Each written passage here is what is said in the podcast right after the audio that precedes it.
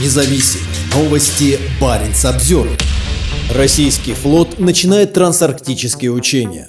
В учениях Северного флота, охватывающих всю российскую Арктику от Баренцева моря на западе до Восточно-Сибирского моря на востоке, задействованы 15 боевых кораблей, подводных лодок, судов обеспечения, самолетов, а также береговые подразделения прошлой неделе в Чукотском море начались крупные учения «Финвал-2023» российского Тихоокеанского флота. Теперь в западном секторе Арктики свои учения начинает Северный флот. В их программе отработка защиты береговой гражданской инфраструктуры, объектов Северного флота, изучение возможных районов боевых действий, а также условий проведения специальных операций по изоляции районов действий террористов, их блокированию и уничтожению, сообщает пресс-служба флота. Практические действия сил и войск Северного флота пройдут в акваториях Баренцева, Карского и Восточно-Сибирского морей. В учениях принимают участие до 1800 человек.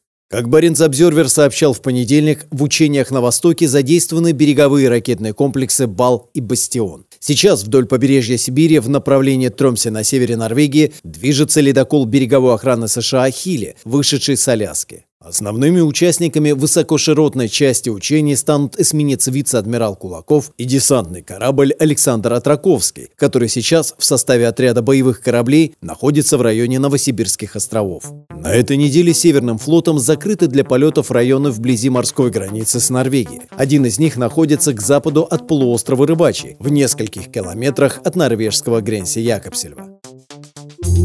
Парень Самсервер